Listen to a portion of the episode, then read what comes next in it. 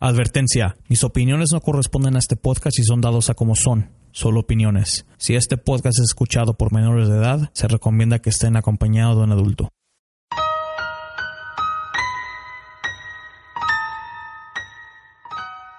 Desde que el hombre existe se ha enfrentado con hechos sobrenaturales que desafiaban la ley de la vida y la sensibilidad de nuestro conocimiento. Ahora que estamos en el siglo XXI, todavía suceden estos eventos y muchos siguen sin explicación.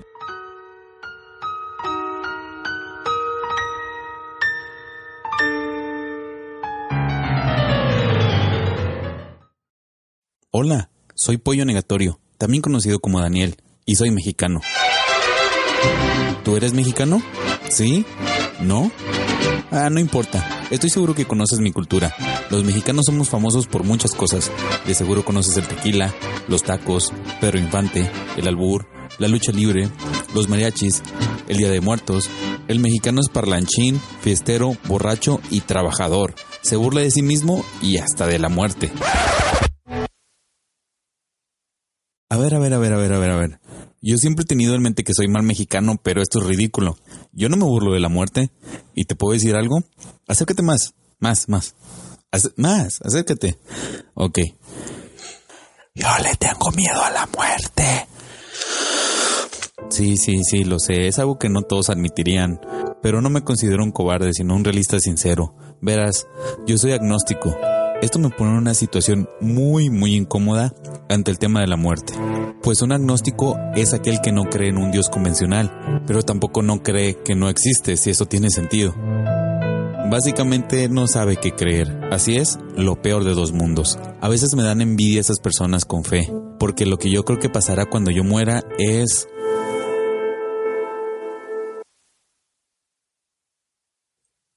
Nada absoluto nada. Y eso es un sentimiento muy aterrador si te pones a analizarlo con detalle. Nosotros tenemos conciencia, somos seres pensantes, sabemos de nuestra propia existencia y el hecho de que algún día va a acabar. Pareciera que sabemos mucho sobre este tópico, como que a los tres días de muerto las enzimas que alguna vez te ayudaron a digerir tu comida te empiezan a comer a ti, como que el sentido del oído es el último sentido en perderse cuando te mueres como que la mayor causa de muerte en el mundo tiene que ver con enfermedades del corazón y como que las uñas no siguen creciendo después de la muerte, sino que la piel se encoge y se seca y esto hace parecer que las uñas están más largas. Pero ¿qué pasa con nuestra conciencia? ¿Qué pasa con el sistema operativo que está en el hardware? ¿Se vuelve obsoleto? La ciencia dice que nada. La religión, bueno, me prometí no hablar de religión, no quiero hablar de temas que me van a hacer rantear. 50% de las personas en el Reino Unido creen en la vida después de la muerte. Ay, me gustaría ser tan ingenuo. O a lo mejor tienen razón. Ay, maldito agnosticismo. Existen cosas inevitables en esta vida. Nah, nah, no, no es cierto. En realidad no creo eso. Uno se puede ir en la vida sin tener ciertas experiencias, pero la muerte, la muerte es la experiencia que todo ser humano va a tener. Lo podrías llamar The Ultimate Human Experience. Todavía recuerdo las primeras veces que me causaba ansiedad pensar en mi propia muerte.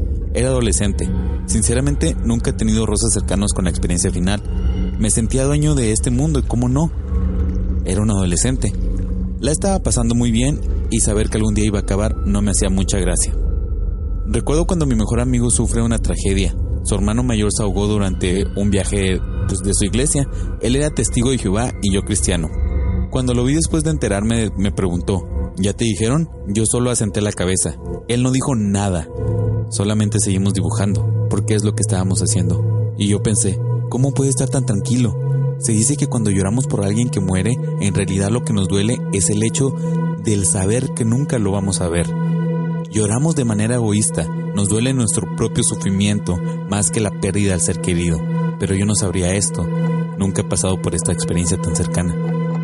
Cuando le das clic a un audio de zona negativa, lo último que esperas escuchar es que tus días están contados. Y no te estoy amenazando, es un hecho, están contados. Te lo juro, existe un reloj mortal que al dar cero...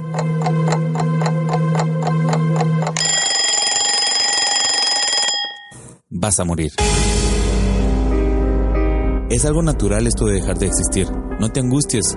Como yo, trata de encontrar un poco de paz al saber que al dejar de existir, dejarás de tener hambre, dejarás de tener sed, dejarás de tener cansancio, dejarás de tener miedo, dejarás de tener frío, dejarás de tener... ¿Te acuerdas cómo era todo antes de nacer? Exacto, exacto, nada. Experimentabas el absoluto nada. Wow, vamos a dejar de ser. Ey, ni las drogas más pesadas ofrecen ese tipo de trip. Ahora, si tú eres religioso, eres un suertudote, déjame decirte. Yo respeto esas creencias y posiciones religiosas, y más si te traen paz. Solamente no hagas daño con ellas. Pero dando vuelta a la hoja, no podemos parar este proceso natural, pero estamos aquí y ahora. Estás viviendo en la era más avanzada de la humanidad. Tenemos más paz que en ninguna otra época. La esperanza de vida es de 80 años. A mí estadísticamente me faltan 49. ¿Y sabes qué? Los voy a hacer valer. Es más de la mitad de mi vida. Haz lo que quieras y no daña a los demás. ¿No te gusta lo que haces? Déjalo. Recuerda, 80 años. Vamos a hacer algo con ellos. No quiero sonar pesimista con este tema, pero sinceramente, ¿cuántas veces has pensado que esto se acaba? Estás aquí y ahora. Haz algo. ¿Cuándo fue la última vez que te sentiste vivo? ¿Cuándo fue la última vez que dijiste, wow, me acabo de dar cuenta que estoy vivo, puta madre? A lo mejor eso mismo estás pensando ahorita, pero no vale porque el tópico está en la mesa.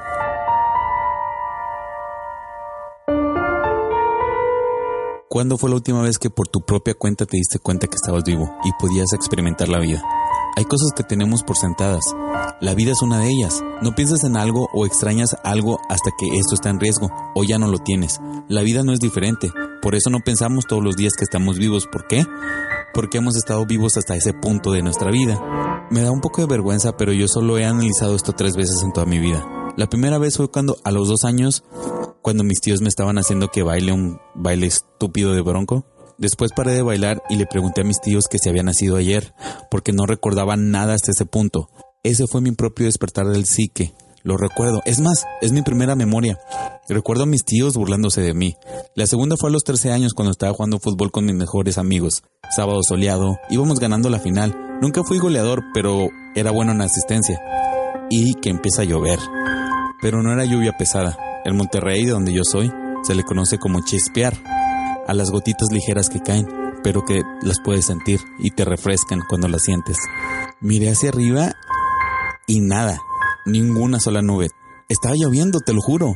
No mucho, pero estaba lloviendo y al mismo tiempo era un día soleado y me dije a mí mismo, wow, esto es surreal, estoy vivo, estoy jugando con mis amigos, con mis mejores amigos, no tengo una preocupación en el mundo, es sábado, vamos ganando la final y está lloviendo, wow.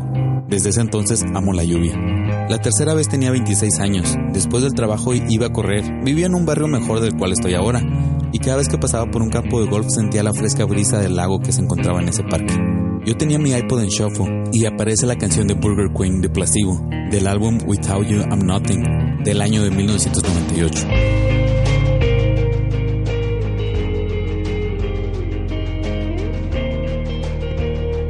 La canción me gusta mucho, pero fue totalmente inesperada. La melodía me atrapó. La letra no es tan profunda, pero me dejé llevar por el arreglo de la música. Paré de correr, miré hacia el cielo como lo había hecho hace 13 años en esa cancha de fútbol rápido y vi una luna llena, tan grande como redonda. Cerré los ojos y por 6 minutos y 11 segundos que dura la canción, estuve en absoluta oscuridad. Parecía que estaba volando, recordándome a mí mismo. Estoy vivo, estoy aquí, estoy volando, estoy cansado, estoy sudando, estoy en la oscuridad, estoy en este planeta, estoy en este universo, estoy, estoy, estoy. ¿Y tú cuándo fue la última vez que estuviste?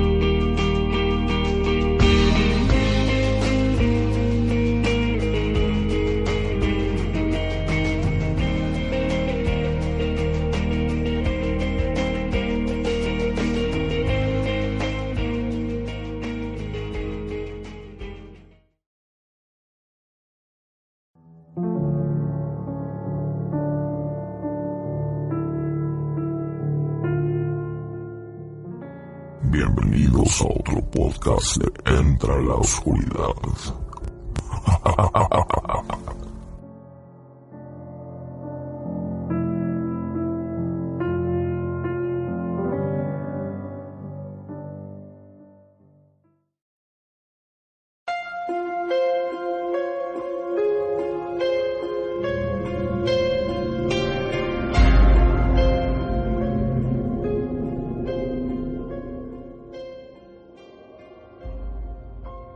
noches a todos y sean bienvenidos a la séptima grabación de Entra a la Oscuridad. Hoy es una noche especial ya que se marca el punto medio de esta temporada. ¿Y qué significa una grabación especial? Acaban de escuchar el off topic de uno de mis compañeros de Zona Negativa. El tema fue la muerte. Daniel, mejor conocido como Pollo, fue mal en dejarme usar su audio para poner el clima en esta grabación. Hoy no les tengo relatos, les tengo un tema que todos hemos sentido. Para empezar la noche, tengo a tres invitados que nos acompañan. A mi lado derecho tengo a otra compañera de Zona Negativa, que es Ana. ¿Cómo estás, Ana? Muy bien, Juan, muchas gracias por invitarme otra vez. Y enfrente de mí tengo un invitado que se llama Eduardo. ¿Cómo estás, Eduardo? Muy bien, gracias por invitarme. A mi lado izquierdo tengo a Mónica. ¿Cómo Hola. estás, Mónica? Muy bien, gracias por la invitación. Y pues, como escucharon en el, en el off topic de, de Daniel, su miedo de él es la muerte. El tema de hoy va a ser el miedo. Un sentimiento que todos hemos tenido en un momento de nuestra vida. Ya sea que nos haya marcado, traumado o en los sueños también. El miedo es una perturbación del ánimo que causa angustia por un riesgo que puede ser imaginario o real. No solo del presente, sino también del pasado o del futuro. El miedo es un sentimiento común en la humanidad. Y por eso ese va a ser el tema de hoy, algo que todos nos podemos relacionar. El momento que yo escuché el off topic de Daniel, yo me relacioné, digamos, en un 90% igual que él. Por la misma razón. Yo siendo agnóstico, mi, mi miedo es este el futuro, lo que me llega el futuro a mí, la muerte también. Porque en comparación a, a, la, a la gente de fe, yo no sé qué me vaya a pasar cuando muera.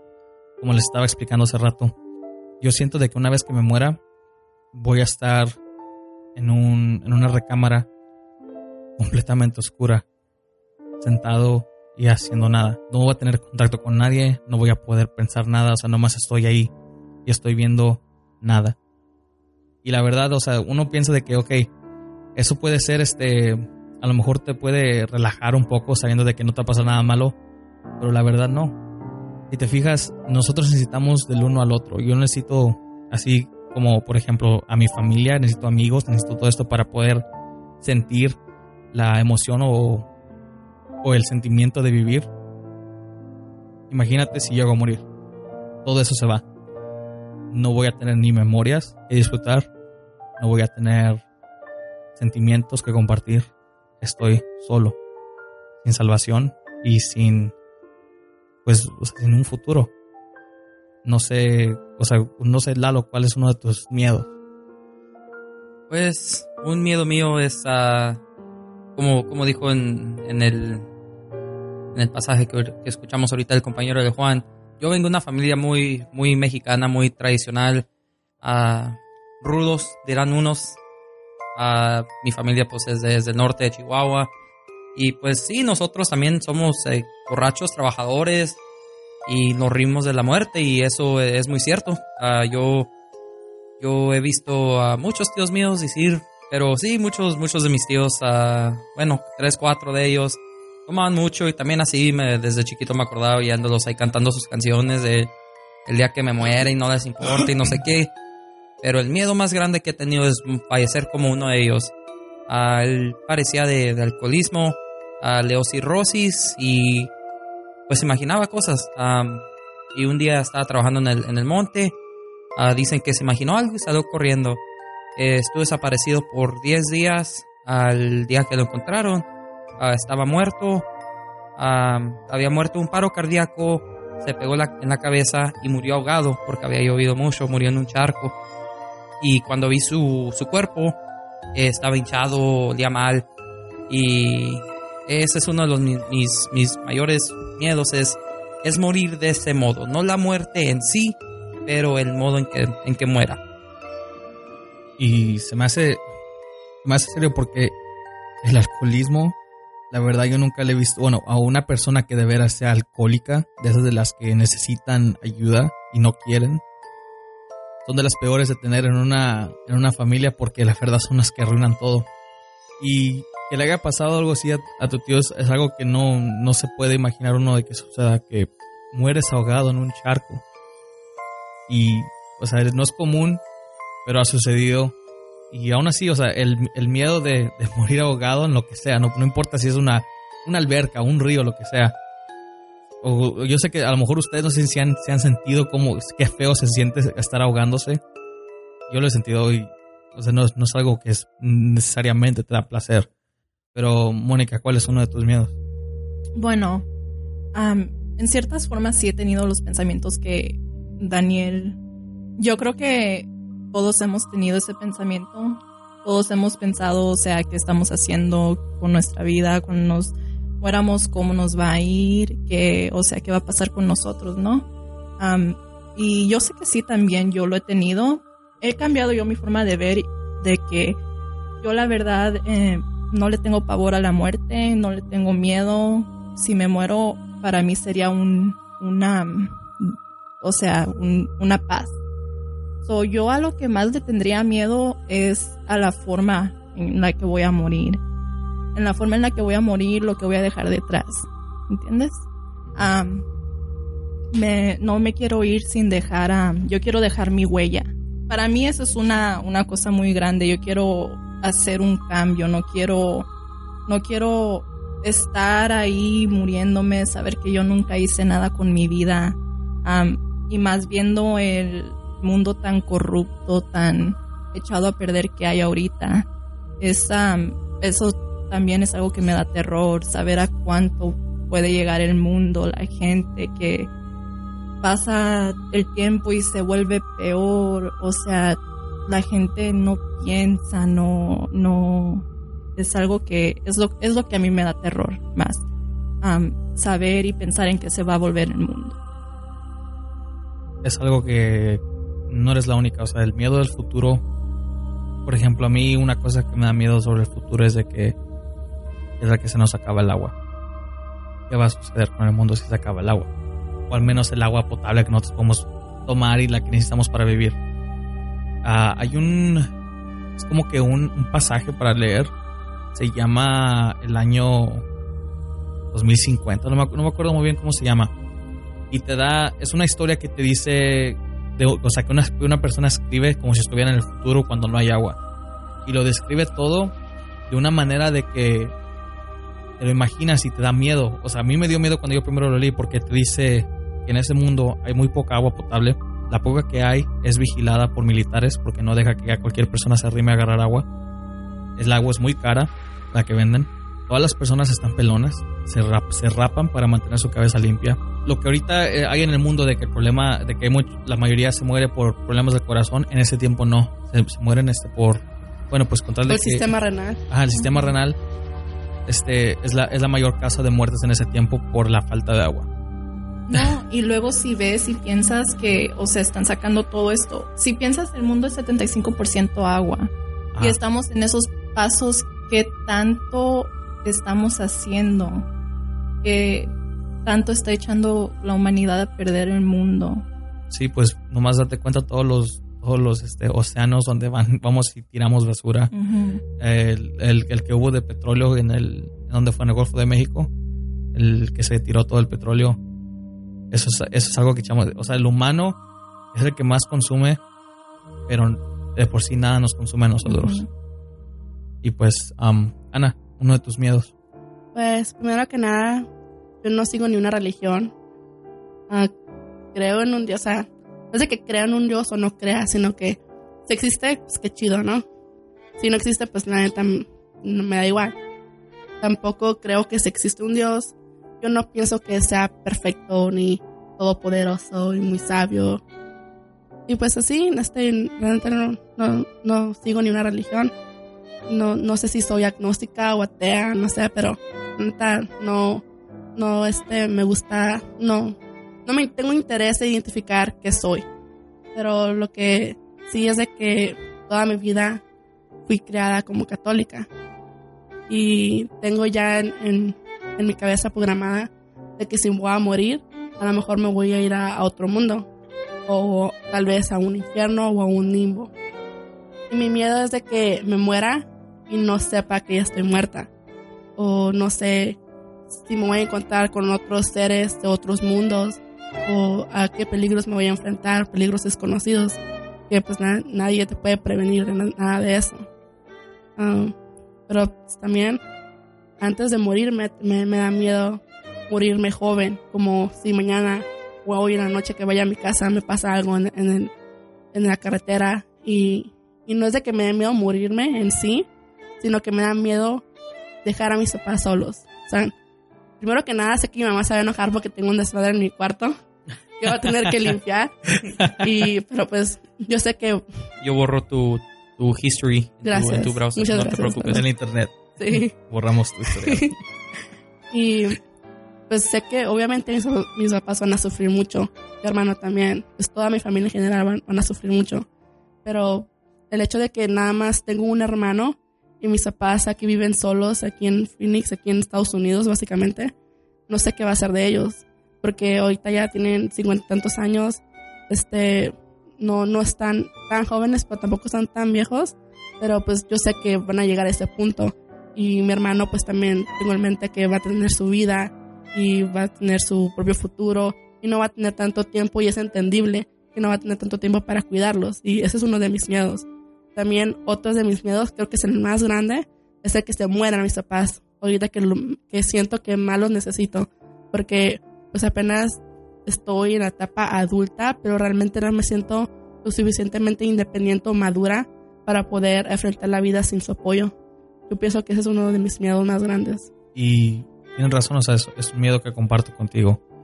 De que teniendo, por ejemplo, mi mamá aquí conmigo en los Estados Unidos y mi papá estando en México, estar yo al pendiente cada rato de que qué está haciendo mi papá, cómo está. O sea, a veces cuando hablo con él siempre le pregunto cómo has estado, todo eso. Y siento como que a veces me esconde él que, que no está bien, pero bueno, eso, eso es otro, ya, es, ya es un poco más personal. Y siento de que, ok, si mi papá llegara a fa- a fallecer, y ese es un miedo grande que tengo, mis papás están aquí legalmente, ellos no pueden ir a, bueno, pueden ir a, si lo llegan a enterrar a mi padre en México, pero no pueden enterrar, no, no pueden regresar. Yo sí, siendo nacido acá. Entonces mi miedo sería, regreso yo aquí y otra vez me quedo solo. Mis papás se qued- mi mamá se quedaría en México, obvio se llevaría a mis hermanos. Y este, ese es mi miedo, quedarme solo otra vez. Y es el miedo que me carga ahorita. o son los papás, no importa. yo digo, bueno, conmigo yo siempre he sido muy cercano con mis papás. Ahorita ya a mi edad adulta como tú, siento como que siempre los voy a necesitar. No importa si yo tenga 30 o 40 años. Aunque no vivan conmigo, quisiera saber que están ahí. Que están, o sea, que están en, en una distancia de que nomás les puedo llamar por teléfono y saber que están en, en unos minutos de distancia, no días. Pero sí, este, otra cosa que quisiera hablar en, en el tema del miedo, y ojalá y este Dante, que es este, el que tuve en la cuarta grabación, ah, nos pueda ayudar en este tema. Este, estaba hablando, eh, estaba yo hablando con ustedes sobre cuál es un sueño que ustedes han tenido que nunca van a olvidar. Y el uno que tengo yo eh, me sucedió hace, hace poco. Recuerdo muy bien, no, solo recuerdo parte del sueño. En verdad no, no bueno, creo que todos nunca van a recordar todo su sueño. Solo, solo recuerdan partes de lo que pasa. Y lo que yo recuerdo del mío es este que me estaba yo despertando porque esta- estaba había un terremoto. Estaba la, la- todo estaba estaba temblando pero muy fuerte. Y este, me recuerdo que me paré después de estar dormido en mi sueño y me fijé por la ventana. Y la imagen que vi, o sea, era algo horrible, o sea, era las lo- hoyos hoyos en las calles donde la gente se estaba cayendo, los carros también. Eran hoyos oscuros, o sea, yo, yo me estaba yo estaba soñando el fin del mundo. Y yo miraba como rayos blancos se llevaban a gente, pero a cierta gente y a otros no. Y entonces yo me quedé como que, ¿qué está pasando? O sea, y lo primero que se me vino a la mente fue mis hermanos, mi mamá. Volteé y me fui por toda la, me asomé en toda la casa a ver si estaban, y ya no estaban. Y estoy mirando otra vez por la puerta y lo mismo, o sea, el, el- el cielo está rojo, está lleno de nubes, pero todo está de color rojo, como de color sangre los árboles están muertos, aunque todavía están plantados, están muertos. Hay hoyos en las calles, la gente está muriendo. Ya sea por accidentes o se están cayendo en nuestros hoyos, como les acabo de decir. Detrás de mí siento que alguien me toca. Volteo y es mi papá. Y lo que me dice mi papá es este. Me dice: Nada te costaba ponerte en Dios. Nada te costaba creer en Él y dedicar tu corazón a Él. Yo lo miré confundido. Y en lo que Él me abrazó y me dio un beso en la frente, un rayo blanco viene y se lo lleva. Yo empecé a llorar, me acuerdo que empecé a llorar. Y este, y volteo. Y me recuerdo que mirando hacia el cielo, unos símbolos se empiezan a aparecer. Pero, o sea, eran unos símbolos grandes que todo, el- que todo, haz de cuenta que todo el mundo se detuvo, a toda la gente que estaba en pánico, se detuvo para mirar al cielo. Y eran unos símbolos muy raros. La verdad no sé cómo describirlos. O sea, eran, eran símbolos que, bueno, ahorita les digo cómo los encontré. Los símbolos estaban en el cielo, en pleno cielo. O sea, en medio de todo, toda la gente lo miraba. Y estaban en color verde, azul, blanco y rojo. Y cada uno tiene su, su significado, pero yo en ese en mi sueño no sabía qué era.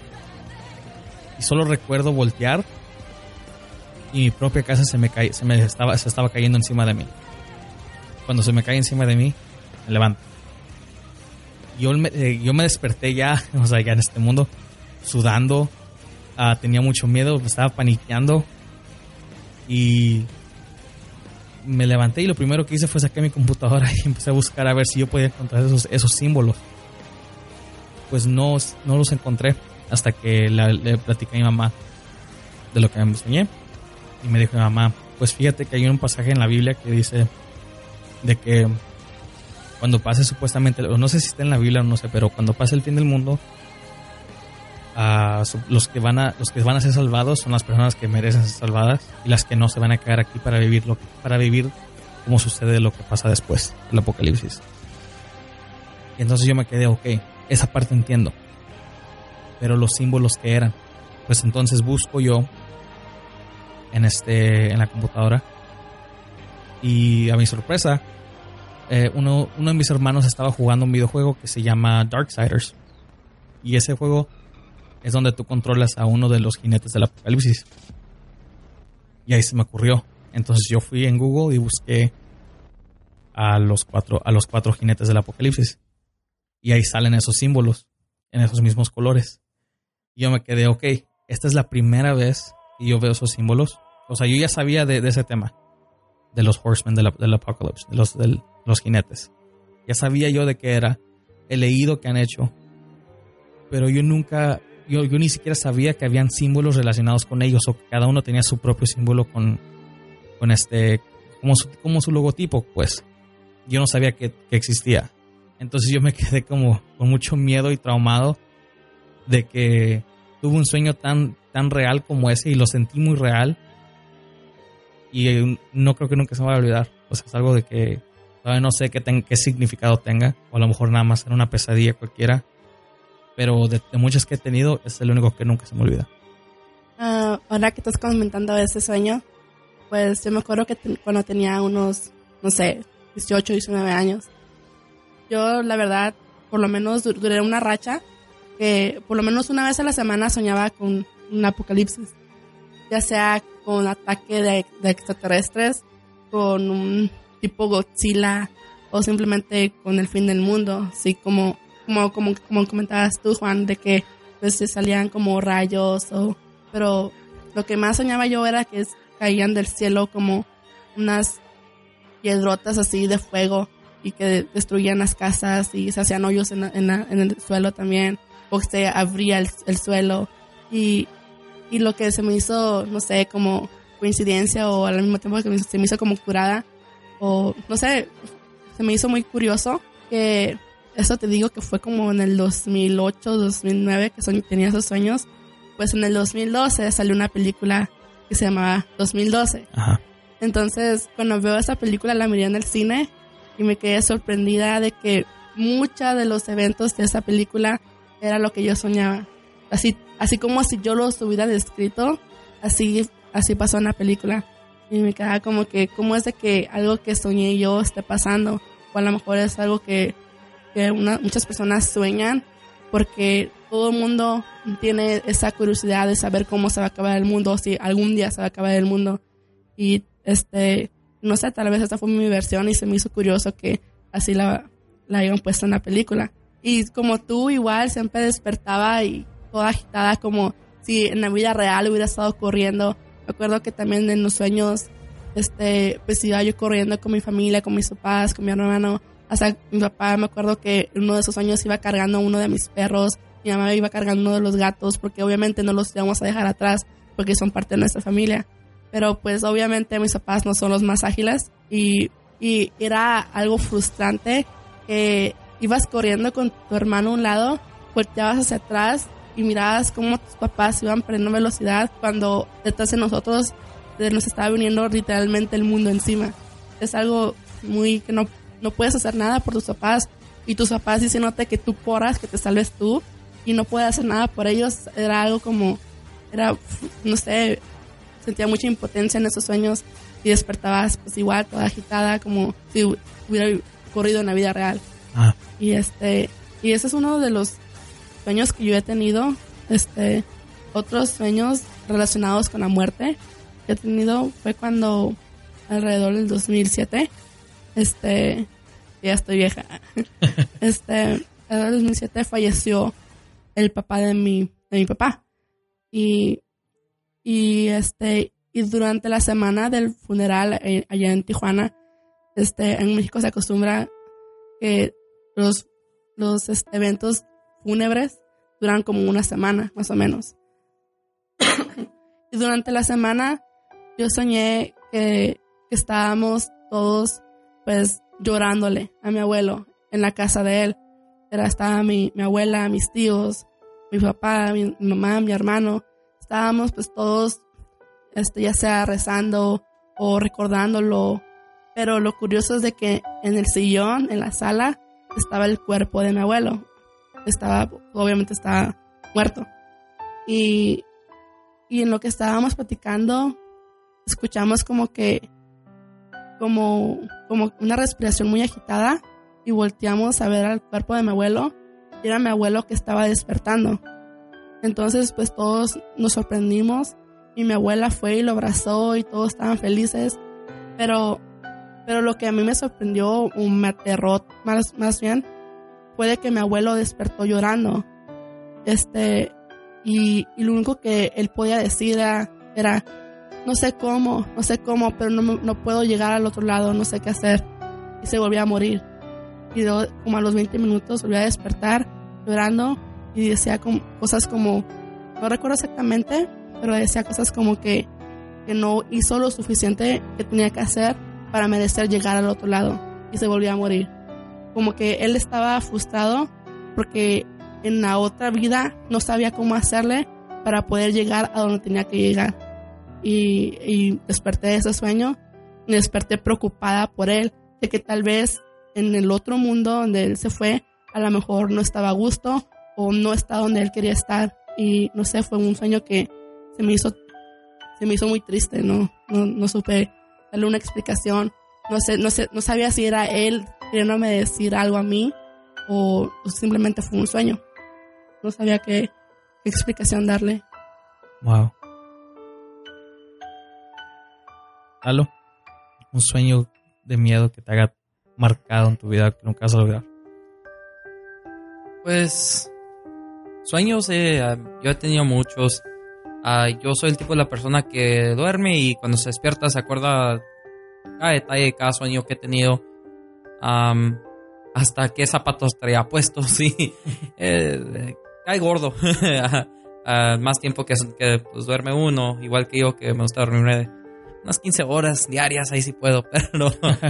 um, pero sí, a ver, uno de los sueños más... Uh, más así, más... que, que más me ha dado, así más o menos como Juan uh, siendo yo nomás fui creado por mi mamá, sola, sin padre, nada. Y sí, uh, he tenido unos, unos cuantos, no nomás uno, pero uh, todos es lo mismo. Mi mamá fallece. o sea, he tenido sueños donde desaparece completamente y la gente dice que nunca existió. Pero para mí ella, pues obviamente es mi madre.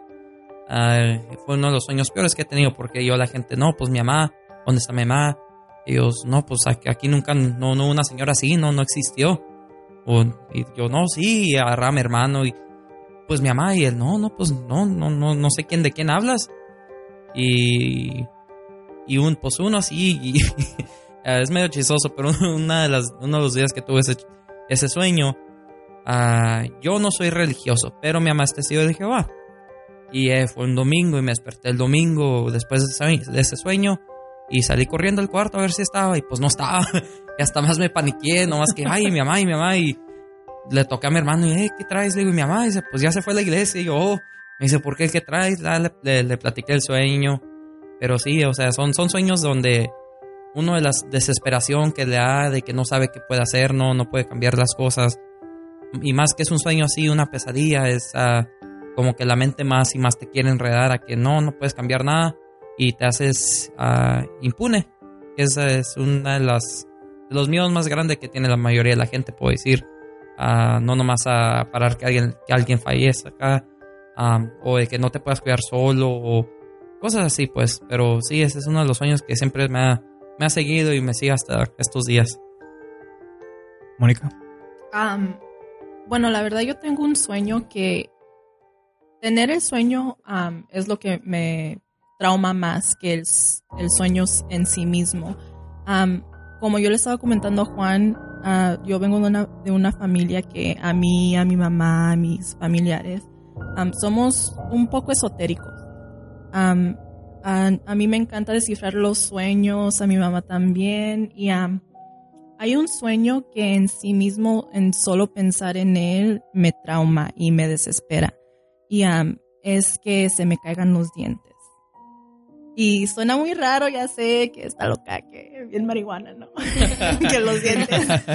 no, y es porque de yo fui con la gente que yo fui criada, yo nosotros somos de Sinaloa, Mazatlán, Culiacán. y hay la refo. Ah. no, y tenemos una creencia que cuando se nos caen los dientes en un sueño, una tragedia va a pasar. Y estoy yo, yo creo en eso. O sea, tengo, a lo mejor a ustedes les suena muy, muy, que, pues, ¿qué, ¿qué es eso, no? Pero hay tres veces que yo he soñado que se me han caído los dientes y esas tres veces, cada vez que lo sueño, sí ha pasado una tragedia. Y la primera vez que, que, lo soñé, tenía 16 años y me acuerdo. Me acuerdo que estaba yo soñando y, le comenté a mi mamá, oye, he estado teniendo este sueño por tres días consecutivos. ¿Qué crees tú que signifique? Y ella me comentó, me dijo, pues la verdad, mi hija, no, no, no quiero ser negativa, no te quiero decir que va a pasar algo malo, pero sí, nosotros sí, dice que pues una tragedia va a pasar. Y yo, pues, nada, está bien loca. llama bien loca, la viejilla ya, ¿no? y no, es algo que sí me traumó mucho porque dos semanas después mi tío fue asesinado. Y yo no lo tomé en cuenta así porque pues fue la primera vez que me había pasado algo así. So, fue algo que yo no, no tomé en cuenta, o sea, yo no encontré ningún vínculo con el sueño y lo que me estaba, lo que pasó en la vida, lo que me había pasado, ¿no? un año después, vive, tuve el mismo, el mismo sueño, soñé que se me cayeron dos muelas. Y lo soñé y, y, pasaron dos semanas, no pasó nada, pasaron dos más días. Y en ese tiempo mi abuela, yo estaba en mucha comunicación con ella, iba a venir a visitarme, era su, iba a hacer su cumpleaños y me iba a venir a visitar. había dos días que desapareció de la nada, no nos, no nos podíamos comunicar con ella, no, hasta el vecino tratamos de hablarle y preguntarle que qué, no, no has visto a mi abuela. Pues sí, tiene que fue asesinada también unos, unas semanas después de, que yo tuve ese sueño. Y ese fue cuando yo, yo sí me fui traumatizando mucho porque, no sé, me, me, levantaba muy desesperada muy esperando algo, así como pensando, sobrepensando y pensando y pensando y pensando. Y pues fue, ese sí es un sueño que me, que sí siempre me ha traumado. Cada vez que lo tengo, me, me desespera, me, es, a lo mejor no es algo que ustedes digan, no, pues, pero es que yo, es, para mí eso es una cosa muy, muy loca porque qué vínculo, o sea, puede tener tú teniendo un sueño, un sueño que, o sea, no tiene nada que ver, ¿me entiendes? O sea, que estoy soñando que se me están cayendo los dientes.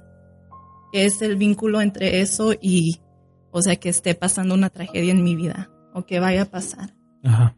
Y luego que tengas ese sueño otra vez y que no sepas ni por dónde va a venir, ¿no? Exactamente, exactamente. Y eso, fíjate que no lo he soñado en como unos, pues, unos dos años, dos, tres años que, um, actually, um, mataron a un tío y lo, lo volví a, tener, pero solo lo soñé una vez.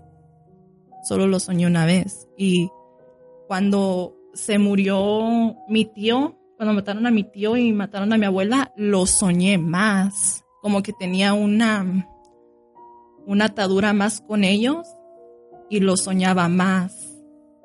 Y eso es algo que a mí cada vez que, o sea, no puedo ni pensar en eso porque luego digo, no, no, no, no, no, ya lo tengo en mi subconsciente y no, no quiero ni pensar. Y ese es, ese es un sueño que a mí me trauma mucho. Es un poquito diferente de lo que ustedes dicen o estaban hablando, pero o sea, es, un sueño que a mí sí me trauma mucho. Ahora, de siguiente, bueno, ahorita que seguimos hablando sobre el miedo, me gustaría compartir con ustedes, este, o que ustedes compartieran un miedo o un evento en su vida que les haya causado tanto miedo que nunca van a olvidar. Algo que puedan compartir. Y dímela lo cual es uno de un evento que haya pasado en tu vida que te causó tanto miedo. Pues ah, creciendo aquí, eh, pues aquí en Phoenix, ah, no, pues hasta ahorita todavía no, no vivo en un, en un barrio acá muy, muy, muy de la high, pues como se dice, pero antes de cuando andaba creciendo vivíamos en, barrios mucho más peores y sí, una, una cosa que me pasó y, y creo pues que a mucha gente en mi barrio pues ha sucedido, pero ah, una noche, eran como las 1 o 2 de la mañana, se oyeron unos balazos y no, no era nada, era común escucharlos y más a esa hora y más a fines de semana, la gente pues se acostumbra. Y ya pues pasaron y uno tenía yo como unos 10 años. Pero ya en la mañana cuando desperté, que vine despertando, ah, veo en el en la pared donde estaba mi colchón, porque ni cama teníamos, era colchón. habían dos hoyos de, balas que habían traspasado por la pared, justo unos un pie de mi cabeza. y en el otro cuarto estaban los, las balas. Y pues eso también fue, fue algo que, siempre me, ha marcado a mí y a nuestra familia. pues así a, a, cabrón, uno tan, tan acostumbrado a los balazos que pues no nos va a tocar, no debemos nada. Pero ahí uno, la, la muerte nos, nos tentó por poquito nomás a, a, mí y en el otro cuarto estaba mi, mi hermano y su, su, esposa y también a ellos más o menos muy apenas los, no les tocó la bala, pero sí es algo que, que nos sigue a nosotros y es algo que siempre nos ha marcado y con un miedo que ah, tan cerca de la muerte y uno ni cuenta. Sí, o sea, el, el miedo de saber de que por un pie te salvaste y fue algo que sí, o sea, eso también me, marcaría a mí. ¿A tu Ana? Pues un evento que tengo muy presente todavía hasta la fecha. Fue algo que pasó cuando yo tenía como ocho años. Que no voy a dar muchos detalles, lo voy a contar así muy superficialmente por respeto a la persona a la que le pasó porque yo lo viví de segunda persona. O sea, no me tocó a mí directamente, pero pues sí lo sufrí. Como por ahí del tal vez 97, 98, este, en mi casa hubo unos eventos paranormales muy fuertes.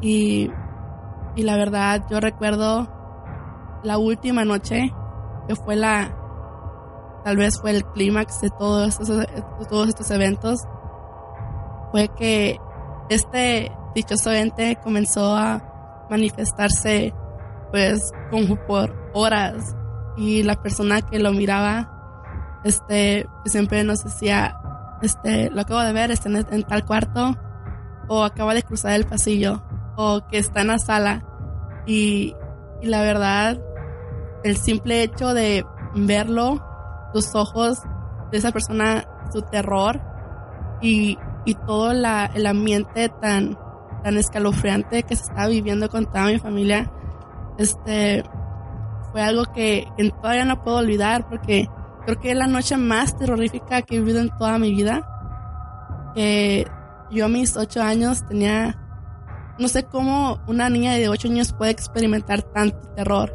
Que literalmente tenía que ir a orinar cada cinco minutos, cada dos, tres minutos, porque era un miedo tan, tan fuerte que no podía controlar, no podía controlarme, estaba literalmente temblando de terror que no sabía lo que estaba pasando, no sabía si corríamos algún peligro, no sabíamos cuándo iba a terminar, no sabíamos por qué nos estaba pasando, no sabíamos, yo no sabía absolutamente nada.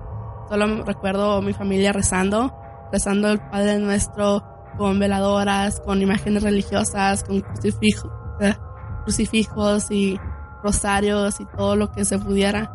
Y pero pues uh, que yo recuerde, esa fue la última noche que nos pasó con ese ente y jamás se volvió a repetir. Pero pues esa fue el evento donde más tuve miedo. Mónica.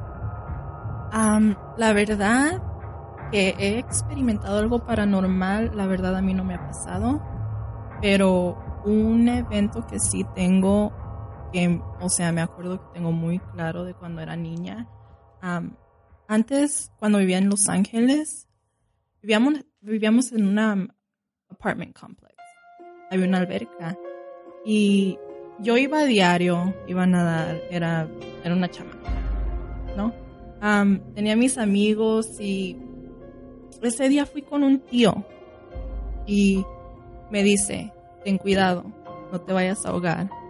Y como les había dicho que yo tengo más miedo en cómo me voy a morir que el, simple hecho de que, o sea, me voy a morir. Tengo más miedo en cómo me voy a morir, voy a sufrir, cómo me voy a sentir, que, o sea, cómo va a ser. y un pavor que yo tengo, o sea, yo le, no le tengo miedo al agua, pero tengo miedo en morirme ahogada o quemada. tenía ocho años, se me hace, cuando pasó esto fui a, la, alberca del apartment complex y me acuerdo porque mi tío me dijo seriamente, ten cuidado, no te vaya a pasar algo, no te vayas a ahogar. Y pues no andaba bien, andaba, me metí, estuve nadando por unos 15 minutos y empecé a, pues a nadar, andaba en mis tipitos, en mis deditos ahí nadando, ¿no? Y que siento que me hundo, y siento que me hundo y siento que se me escape el aire. Siento que se me escape el aire, trato de respirar y siento que el agua se me mete a los pulmones. Y es una desesperación tan, tan fuerte, tan, tan traumatizante porque yo estaba en una parte honda de la alberca y haz de cuenta que soltaba los brazos, no, no, yo no hallaba en qué agarrarme, en qué sostenerme. So, me sentía débil, como que me estaba, ya me estaba, sentía que se me estaba escapando, o sea, la vida de, de mi cuerpo, sentía que, ya sentía que me iba, ya cuando sentía que me iba ya a desmayar, siento que alguien me jala. Y era una, era un amigo, un vecino de ahí de del apartment complex y todavía me acuerdo, me acuerdo de él. Shout out a Rubén que me salvó la vida. y desde Sí, ese es un miedo que ese día sí, hasta ahora lo, o sea, claro que me acuerdo, ese es un miedo que, ese sentimiento que tenía ahogarte es tan, tan doloroso que todavía me acuerdo perfectamente de cómo se sentía y cómo, cómo, cómo me sentía yo, cómo estaba asustada, me sentía débil, me, me sentía frustrada de que no podía hacer nada. Eso es algo que me sucede igual a mí de niño. Una vez me andaba ahogando y como que tardaron en sacarme y, así que tuve mucho sentimiento de, cómo se siente ahogarse. Pero um, un evento que me pasó a mí no necesariamente fue de lo paranormal que me, dejó marcado, sino que cuando yo estaba, yo viví este buen tiempo en México y mis padres tenían este una tortillería, ese era su negocio de ellos. Entonces, lo que era mi lo que era mi horario este de la semana era en las mañanas ir a la escuela, saliendo de la escuela, ir este a la tortillería. Este, ese era mi horario semanal. Eh, lo feo fue de que mis padres por tener una tortillería y para acabarla estaba cruzando la calle de la escuela. A mí me iba muy mal en la escuela porque yo era un blanco fácil para todos mis compañeros de la escuela. Me decía, o sea, yo no tuve una infancia tan buena y pues siempre me pegaban, me hacían burla, o sea, yo cualquier cosita que, encontraban que a mí me gustaba, hacían ellos lo, lo, posible para que se me quitara, para arruinarme mil día. Y entonces, este, una vez tuve un día muy mal, fui golpeado por dos niños. Entonces yo llegué a la, llegué a la tortillería ahí con mis papás y pues lo primero que hice yo era nada más llegar, y en ese tiempo darle gracias a Dios de que se acabó otro día de escuela, ya no tenía yo que soportar tanto abuso y empecé a hacer tarea y pues nomás tenía yo que pasármela ahí hasta que cerráramos, cerráramos, que cerrábamos todos los días a las 10 de la noche. Y aparte vivíamos como unos 35 minutos de ahí. Vivíamos yendo hacia el cerro. Entonces ese día lo que teníamos de costumbre todas las noches es escuchar la mano peluda. Mm, recuerdo muy bien ese día cuando yo de niño, en el asiento de atrás del carro con mis dos hermanos mayores, mi mamá y papá enfrente, este, mi papá pone la estación de radio en la mano peluda. Y ese día fue cuando la escuchamos por primera vez el relato de Katia. No sé si ustedes lo han escuchado. Sí. ese día fue cuando fue la primera vez que escuchamos el relato de Katia en la mano peluda. Por los que lo han escuchado, es una chava una joven que está hablando a la estación de radio con Ramón Sáenz y le está diciendo que necesita ayuda porque estaba contando cómo ella y una amiga jugaron la Ouija. Nada más que se estaban burlando de la Ouija. Entonces ella empieza a decir cómo tiene, hay unas sombras que la están siguiendo, que no la dejan en paz. Entonces yo de, yo de niño ya me estoy imaginando todo eso. Estoy imaginando sombras, me estoy imaginando allá corriendo, me estoy imaginando cómo esas sombras se, se meten dentro de ella. Y entonces es cuando ella le cambia su voz. Es cuando creo que en ese entonces ya está completamente, bueno, poseída. Y empieza a hablar como, como si tuviera voz de demonio, no sé. Mi papá manejando. Mi papá nunca, nunca le ha tenido miedo a, todo, a ese tipo de cosas. Entonces él, él, iba normal manejando. Mi mamá, mis hermanos mayores y yo sí íbamos todos como que abrazados. Con mucho miedo de que cómo es de que nosotros, a nosotros nos está tocando este relato en vivo, en vivo y en directo de la mano peluda, que era nuestro show favorito en las noches. Y de repente está un tráiler al lado de nosotros. De por sí estábamos llenos de miedo, pues este tráiler creo que el que iba manejando estaba borracho, pero nos empieza, se empieza a meter a nuestra línea. y nos, nos estaba forzando a que nos, a que nos saliéramos. El problema es de que en el lado derecho venía un barranco. Y ahí en México ellos no ponen metales en los lados para proteger a los carros. Creo que a ellos sí no, les importa. Pero nos, nos viene el tráiler y nos quita. Y mi papá le mete, le, mete los pies al freno fuerte y quema llanta y quedamos como a dos pies del barranco. Entonces, eso fue un miedo que sentí. Aparte del relato que estaba pasando en la radio en vivo, también el saber de que por pronto moríamos por la irresponsabilidad de un, de un chofer de tráiler. Entonces, agrega todo eso junto con el relato y fue algo que me marcó. Que me quedé como que... Bueno, creo que esa vez fue cuando yo, cuando me introducieron al tema de la posesión, que yo no sabía. y aparte cuando casi moríamos, pero eso, eso fue algo que me marcó a mí, a mí de por vida.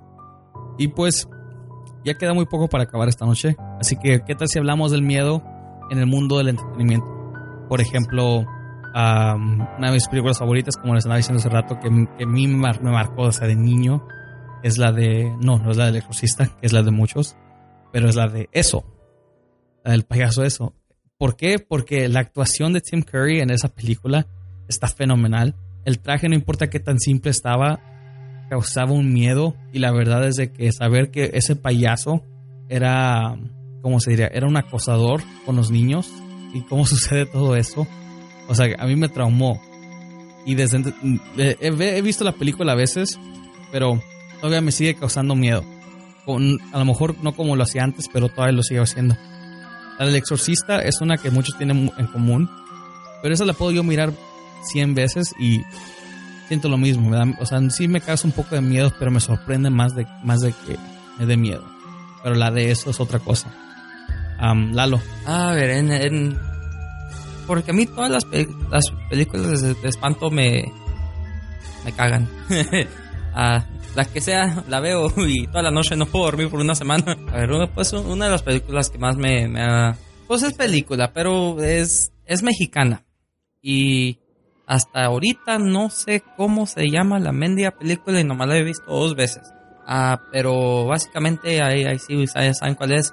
Ahí me dicen, pero es el es de un indio así pobre o algo así por ese estilo que vive con toda su familia y nunca pues nunca tiene tiempo para sí, siempre tiene que estar proveniendo para la familia.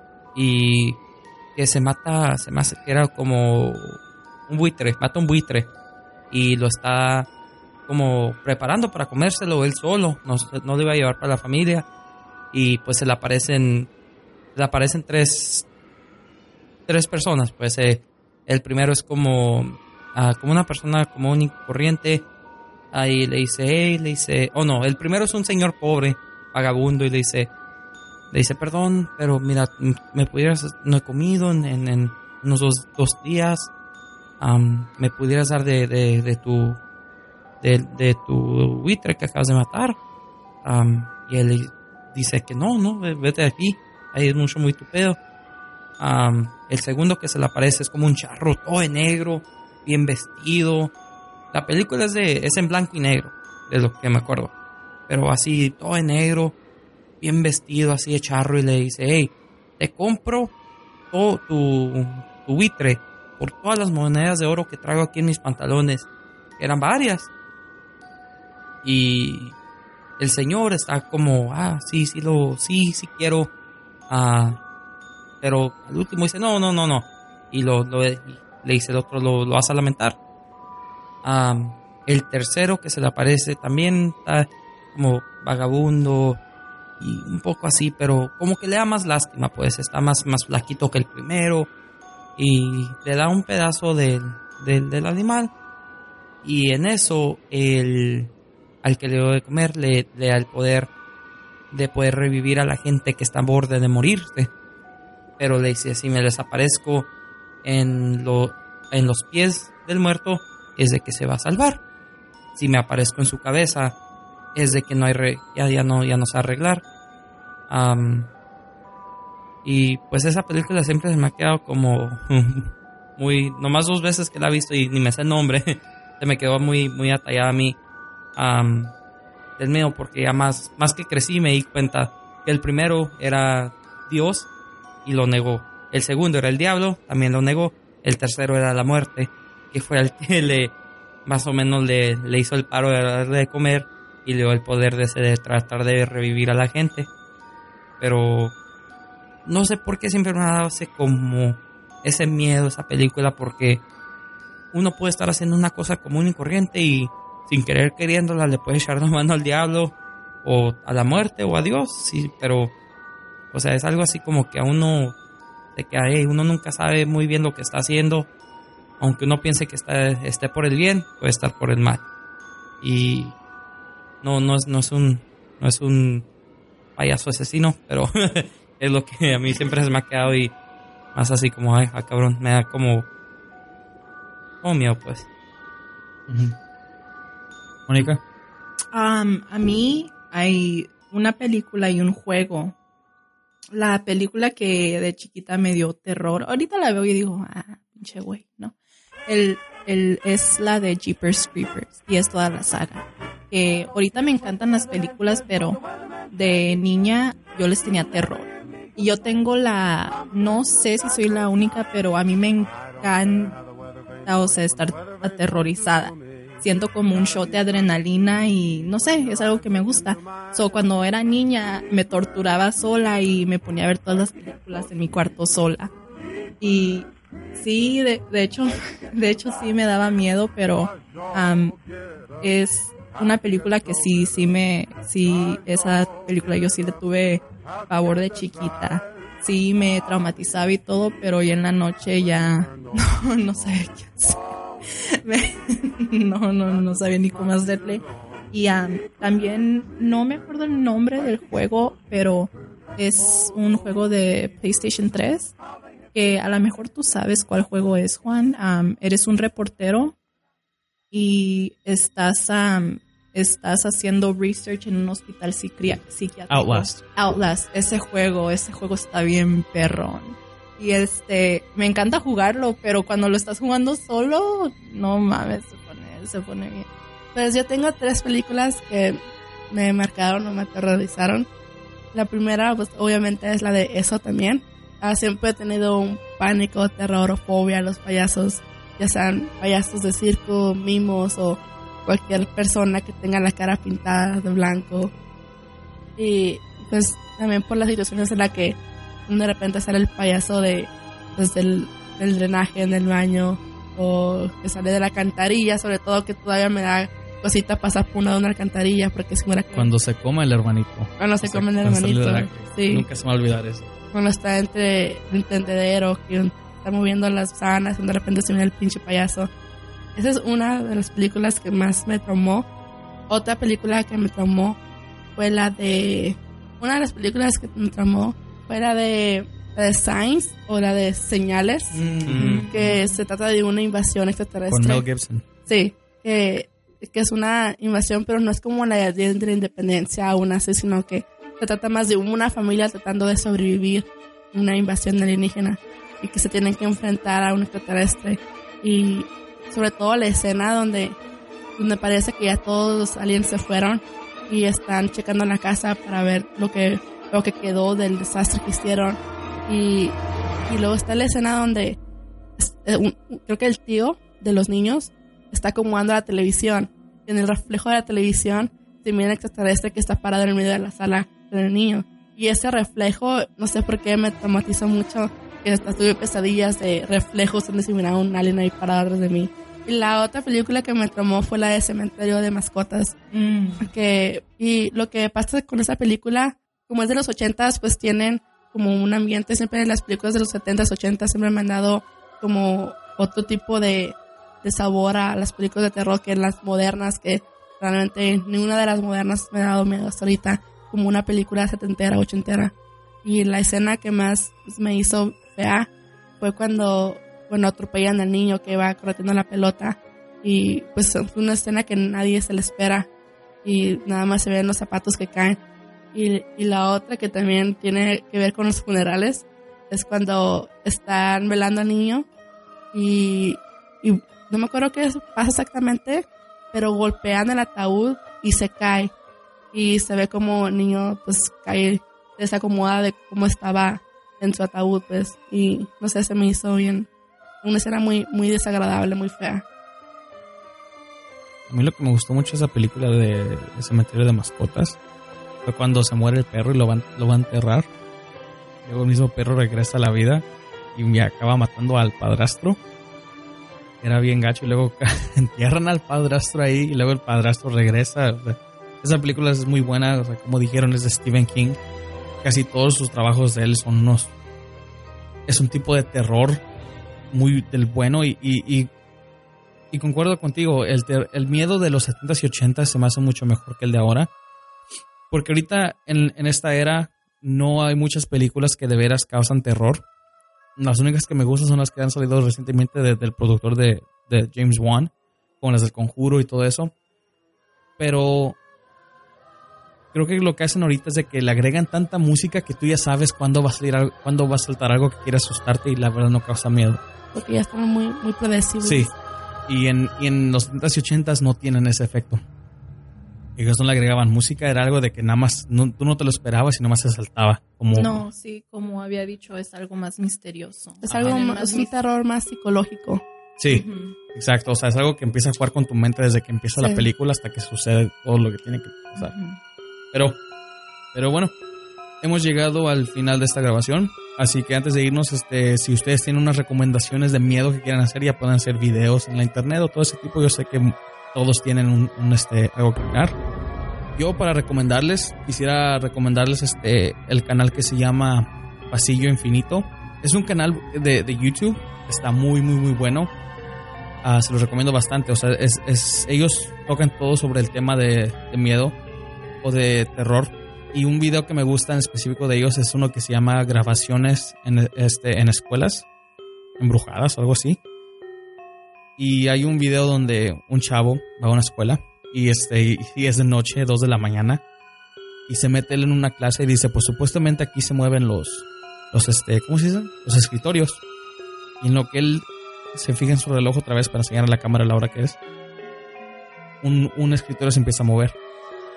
Entonces se queda así como que, ah, ok. Y en lo que se quiere salir de, de ahí, otro escritorio se mueve y ya mejor el chavo mejor se sale y ya se, sale de la escuela. Pero es un canal que me gusta mucho. Tiene muchos este, videos muy buenos, lo recomiendo. Mónica, ¿qué es algo que recomiendas tú? Am, yo les recomiendo, como te estaba hablando a ti, los videos de Don't Hug Me, I'm Scared, que fueron creados por Becky Sloan y Joseph Pelling. Am, es una serie de videos que am, yo se los recomiendo mucho si les gusta lo tricky, lo que juega con la mente. Am, véanlos hasta el final. Se me hace que hay unos 5 o 6. Acaban de sacar el, la final am, el mes pasado hay un, un conspiracy atrás de esos videos que no, no se las voy a contar, no se las voy a arruinar. Quiero que ustedes la traten de descifrar por sí mismos, pero muy buenos videos se los recomiendo. am, los pueden encontrar en YouTube. Y este, ojalá que tú también, Juan, los veas. Yo sé que has visto uno, yo sé que has visto uno, pero, o sea, ve todos los videos, se los recomiendo muchos. Muy, muy, muy buen, muy buen video. Sí, es un canal muy bueno. Otra vez ese canal se llama Don't hug me, I'm scared. Don't Hug Me, I'm Scared, que se traslada a... No me abraces, tengo miedo. Ok. Y tú, Lalo, ¿qué tienes algo de miedo que puedes recomendar? Dame la verdad, lo que puedo decir es un juego, se llama ah, The Suffering. Ah, para el Xbox es medio old school, pero eh, ahí si te quieres asustar, a perro. ¿Y tú, Ana? Pues lo primero que se me viene a la mente, ahorita rapidito, son dos canales de YouTube. Que, un- el primero es de puros videos de, de fantasmas o de eventos extraños. El canal se llama Nixmatic, es N-I-X Matic, así como se escucha. Y el narrador como que tiene un acento medio raro, pero pues en sí los videos pues están curados nada más para nada más para mirar algo por ocio, no, no por tanto de que sean verídicos, porque hay unos que se miran medio falsos, pero pues está entretenido. El otro canal que les quiero recomendar se llama Oxlack Investigador, que es un canal donde es un canal que, que de un investigador que se encarga de desmentir videos de fantasmas que son viralizados, pero que, que son falsos. Y pues él se- nada más se encarga de, de encontrar como una explicación lógica. Y muchas veces pues sí se las da y los desmiente. Y pues, está curada, está entretenido y interesante. Y pues hemos llegado al final de esta grabación. Quiero agradecerles a Lalo, Ana y a Mónica por acompañarme en este tema que, como dije en el principio, es una sensación, una emoción que todos hemos sentido. Y pues para recordarles de una vez de que ya nos pueden encontrar en Twitter y en Instagram bajo ELO-podcast. Nos pueden buscar también en Evox, LipSync, YouTube, uh, Spreaker y SoundCloud bajo Entre la Oscuridad. Ahí pueden encontrar todas, las grabaciones que hemos hecho. Y para recordarles una vez más si les gustaría participar en este podcast y quisieran compartir sus relatos o experiencias paranormales, pueden mandarme un correo electrónico a entraelmiedo9 gmail.com y ahí ponemos fecha para, para poder grabar y ustedes compartir sus relatos. Quiero agradecerle una vez más a, los, a mis compañeros de Zona Negativa por darme permiso en usar su clip y, y, y poner el ambiente en esta grabación. Y una vez más estuvo con ustedes Juan. Ana Panda de Zona Negativa. Moni del podcast. El Buba del barrio. Y les quiero desear unas muy buenas noches.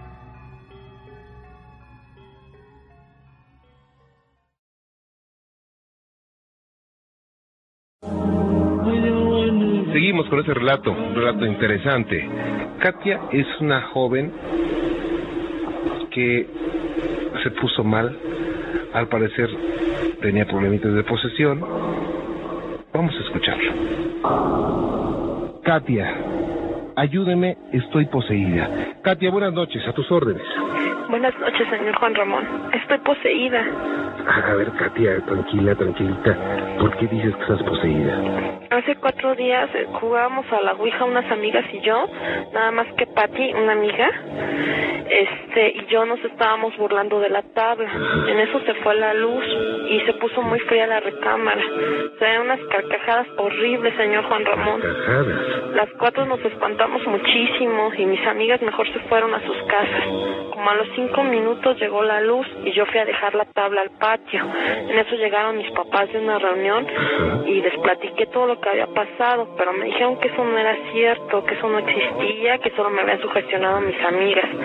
Pero cuando me fui a dormir, sentí como un aire muy frío y sentí que se acercaban muchas sombras. Vaya, sombras, ¿cómo eran las sombras? No sé, eran horribles. Decían que me iban a matar y después yo no supe ya nada. Creo que me desmayé.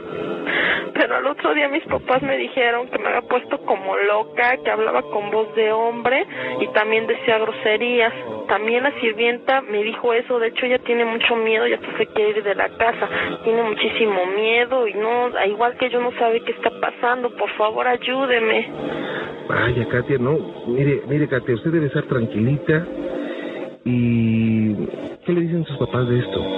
Pues ellos están muy preocupados porque ya van tres veces que me desmayo, como les platiqué. Estoy muy asustada, señor Juan Ramón, ayúdeme, ayúdeme por favor. Mis papás me han llevado con tres médicos y me han hecho estudios, me han programado para más, pero yo ya quiero salir de esto. Me regañan porque escucho su programa. Dicen que son puras tonterías, que estas cosas solo lo creen los analfabetos. Es por eso que le pido su ayuda. Por favor, por favor, ayúdeme, ayúdeme. Claro, Katia, mire, lo primero que tiene que hacer es calmarse, estar tranquilita y poner a Dios en su corazón. ¿Usted cree en Dios? Pues no sé, nunca me han inculcado ninguna. Señor Juan Ramón, se vienen las sombras. A ver, tranquila.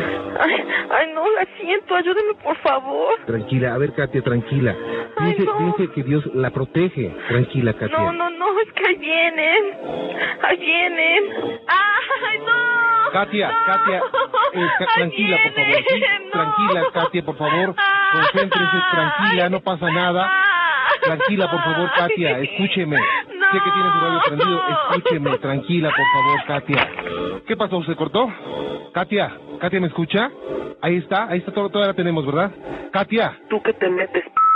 Inge, no me la corte, por favor, permítame. A ver, súbale.